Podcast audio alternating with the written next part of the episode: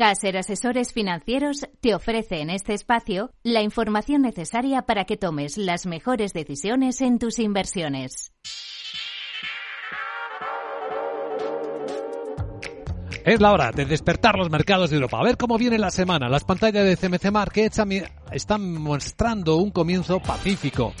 Porque tanto los futuros del Eurostox como los del IBEX vienen bastante planos. El americano es verdad que cae un poco más, el SP tres décimas en 4.062, está el SP bajando 13 puntos, pero es curiosa la fiesta con la que los chinos han celebrado que el gobierno empiece a aligerar la política de COVID-0. Un 4,4% sube ahora a punto de cerrar la bolsa de Hong Kong. La de Shanghai un 1,8%.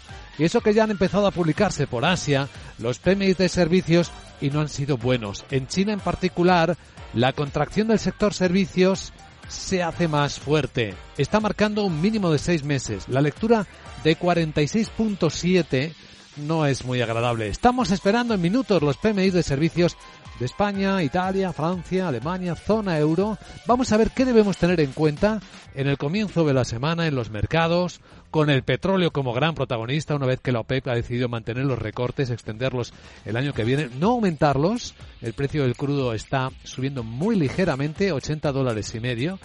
Y sigue fuerte el euro dólar a 1.0540. Saludamos en este informe de preapertura de Capital Radio a Gonzalo García, responsable de asesoramiento y análisis de fondos en casa de asesores financieros. ¿Qué tal Gonzalo? Muy buenos días. Hola, ¿qué tal? Buenos días. ¿Cómo estáis? Pues muy bien, encantado de saludarte y de escucharte. ¿En qué punto estamos?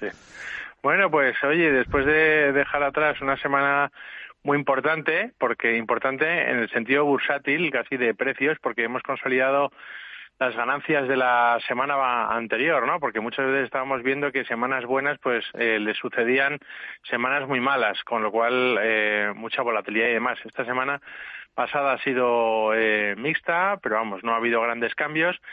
Y, y, esto pues es muy importante. Desde luego que las palabras de Powell, donde bueno afirmó que la próxima reunión eh, de la Fed pues no subirían los tipos tanto como el anterior, parece confirmar entonces que los tipos subirán como máximo 50 puntos básicos.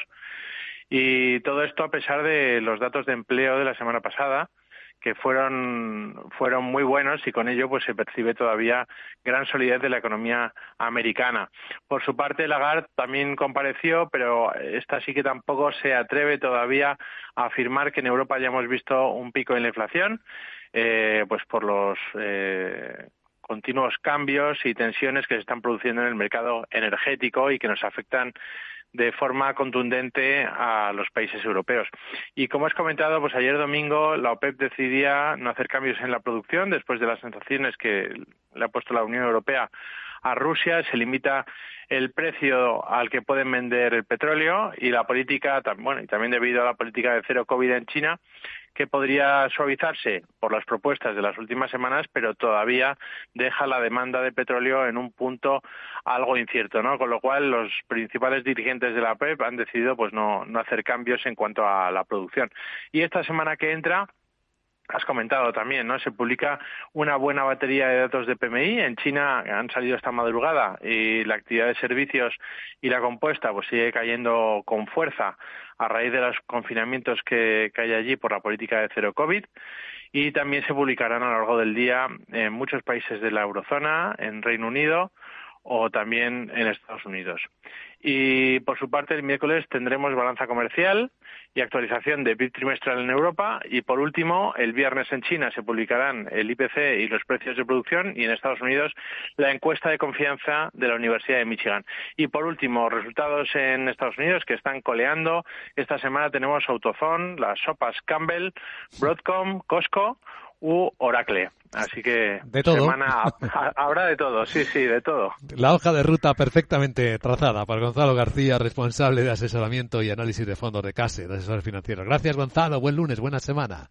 Un abrazo igualmente.